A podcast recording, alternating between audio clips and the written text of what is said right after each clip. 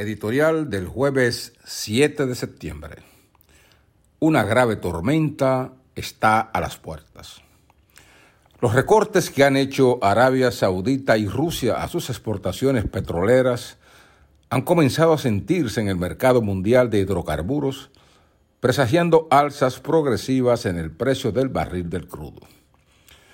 Visto como una tendencia posible, las expectativas son de que el barril llegue a cotizarse a 100 dólares, un precio que sería difícil de aguantar por mucho tiempo en una economía ya ralentizada como la nuestra.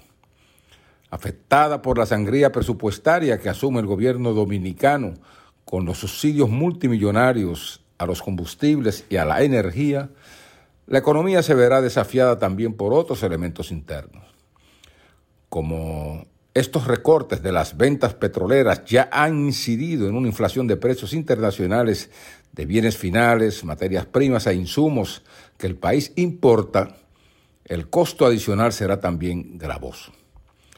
Esta tormenta nos llega antes de que el huracán Lee evolucione en una trayectoria que quiera Dios no nos cruce ni cerca. Hay que tener en cuenta por igual que el dólar se aprecia en el mercado local, y que, en consecuencia, habrá que disponer de sumas mayores para importar combustibles y materias primas o industrializadas. Por cada dólar que suba el barril, el país tendría que disponer de 75 millones de dólares más para adquirirlo. Y encima de esto, afrontar la presión política para evitar que los combustibles y la energía se encarezcan en consecuencia. Para complicar más las cosas, las previsiones que tiene la Comisión Económica de América Latina, CEPAL, sobre el crecimiento de nuestra economía es que cerrará este año en 3.7%, menor al 4.6% que se había proyectado. Estos peligrosos vaivenes en la economía resultan igualmente inoportunos en un escenario social y sanitario estremecido por la epidemia del dengue generada por un raro serotipo que se reputa de mortal.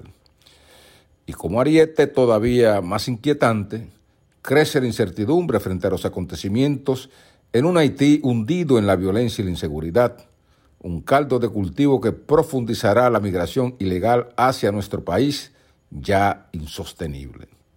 Como suelen aconsejar los pilotos de las aeronaves cuando se acercan turbulencias, es momento de abrocharse los cinturones y afrontar lo que viene con una alta dosis de comprensión y de esperanza para superarlas.